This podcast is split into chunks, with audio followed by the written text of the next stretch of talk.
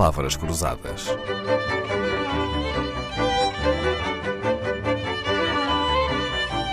Porque quase tudo é uma questão de semântica. Dezembro de 2023, o Parlamento português reprovou uma proposta da Iniciativa Liberal que recomendava ao governo a inclusão de matérias de literacia financeira nos programas do ensino básico. Para lá da Iniciativa Liberal, só o PSD, o Chega e o PAN votaram a favor. Votaram contra o PS e o Bloco de Esquerda, o Livre e o PCP abstiveram-se e a proposta foi assim reprovada. E se estivesse no lugar dos deputados, como é que votaria, professor Carlos Alves? Olha, é, é, este é, que se passou no Parlamento português fez-me lembrar algo que, que, eu li recentemente num artigo no, do, do Financial Times. Eu vou, vou citar de cor, mas dizia-se no, no, no artigo que mesmo que os políticos arranquem os olhos uns aos outros, todos concordam com a importância da educação. E, e este artigo uh, fez-me lembrar que os, os, colunistas do Financial Times não conhecem Portugal, não é? e parece é. que em Portugal, de facto, a educação não é algo consensual. Se eu fosse deputado, seguramente nunca votaria contra qualquer forma de promoção da literacia, seja em que matéria for. Pode discutir-se o modo, a profundidade, a forma de concretizar, mas segundamente nunca me oporia a qualquer forma, a que se procurasse acabar com qualquer forma de iliteracia, muito menos com o caso de iliteracia financeira. E o que é que nós estamos a falar quando estamos a falar de iliteracia financeira? Estão a causa várias coisas. Uma é a transmissão de conhecimentos e de competências. Portanto, dá conhecimentos às pessoas e dando conhecimentos às pessoas dão-lhe competências. Para quê? Para que as pessoas possam atuar, eh, fiquem com instrumentos para que possam atuar em consciência, possam tomar decisões eh, informadas e em consciência, sabendo o que estão a fazer.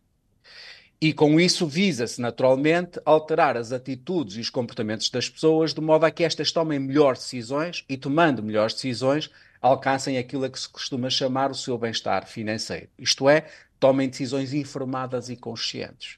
E, portanto, não há. É, Costuma-se também dizer que, que, não há nada mais. mais, mais que a ignorância é atrevida. E, de facto, enquanto as pessoas. Não é pelo facto das pessoas continuarem eh, na ignorância, não lhes serem dados esses conhecimentos e competências, que as pessoas vão deixar de tomar decisões.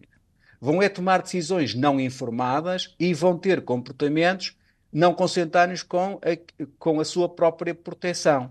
Portanto, as pessoas vão, não vão deixar de viver, não vão deixar de tomar decisões, todavia as suas atitudes vão ser muito mais imprudentes se não tiverem a informação e a formação suficientes para entender todas as implicações das decisões que tomam. É por isso, para mim, extraordinário como é que alguém se pode opor a isto, se pode opor a, a uma maior transmissão de conhecimentos e de literacia uhum. à população.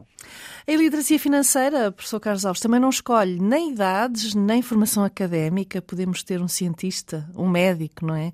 Ou um, um trabalhador de uma profissão mais modesta, incapazes de compreender os meandros da economia e das finanças. Claro, eh, mais que isso, eu diria que em determinadas circunstâncias, um laureado com o Prémio Nobel da Economia, sei que isto pode vir a chocar a, a alguém, mas em determinadas circunstâncias, um, um prémio Nobel uh, de Economia pode não ter nem a formação, nem a informação suficiente para tomar determinadas decisões conscientes sobre determinados produtos financeiros complexos. Por exemplo? Não obstante ser um prémio uhum. Nobel de Economia. Uhum.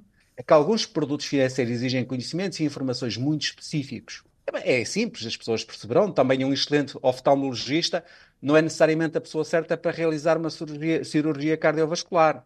Não é?